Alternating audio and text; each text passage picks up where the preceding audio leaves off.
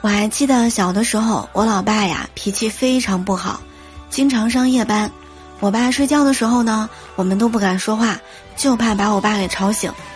记得有一天，我老爸下夜班回家睡觉，在床上躺着。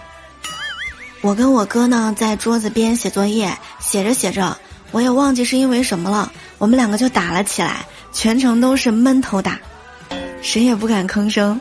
最后我实在忍不住了，跑到了大门口，哇哇的哭了两声，一抹眼泪儿，回来接着跟我哥打。小时候的我也是特别要强。